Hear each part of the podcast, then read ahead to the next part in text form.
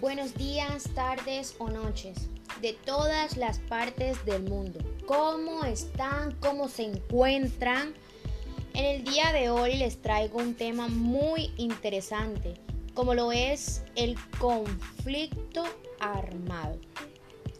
El conflicto armado es todo enfrentamiento de distintas índoles, como guerrillas, grupos paramilitares, grupos de oposición y demás.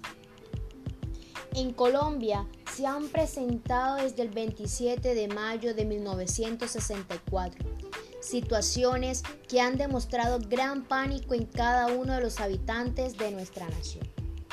Para esta noche tenemos a dos invitados para ver ambas caras del conflicto. Recibamos a María José Pizarro. Hola, muy buenas noches. Gracias, Hani, por esta invitación. Gracias a ti, María José. Eh, cuéntanos de ti como persona y como víctima de estos conflictos en nuestro país, Colombia. Bueno, tengo 43 años, soy de Bogotá. Eh, bueno, respecto a mi situación como víctima es la siguiente. Desde muy pequeña fui recluida por la guerrilla en Colombia. Luego fui desplazada y exiliada en Ecuador, Francia y España.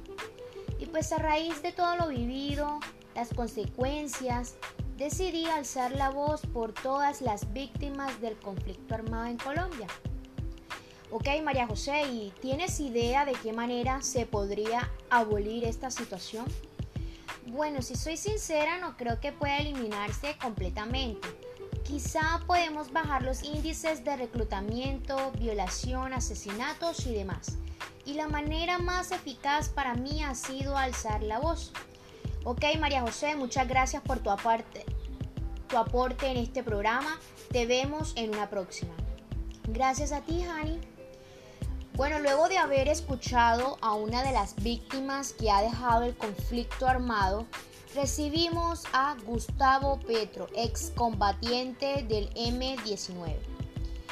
Buenas noches, Gracias, Hani, por tu invitación. Bueno, Gustavo, ¿qué opinas tú sobre una posible solución para el conflicto armado? Estar en un grupo armado no es nada fácil. Es una situación tan compleja que trae demasiadas consecuencias.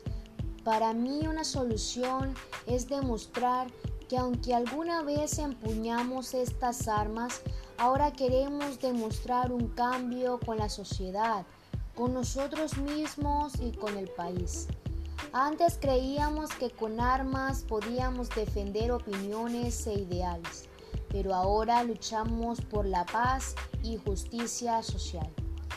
Creo que esa es la mejor alternativa, escuchar cada una de nuestras declaraciones para que todos conozcamos de la realidad dentro de los grupos armados y de esa manera evitar rencores y si los hay, eliminarlos. Ok Gustavo, eh, muchas gracias por aceptarnos esta invitación. Tu aporte es muy importante para nosotros. Eh, nos veremos en una próxima y asimismo me despido de ustedes televidentes. Nos veremos en una próxima edición. Chao, chao.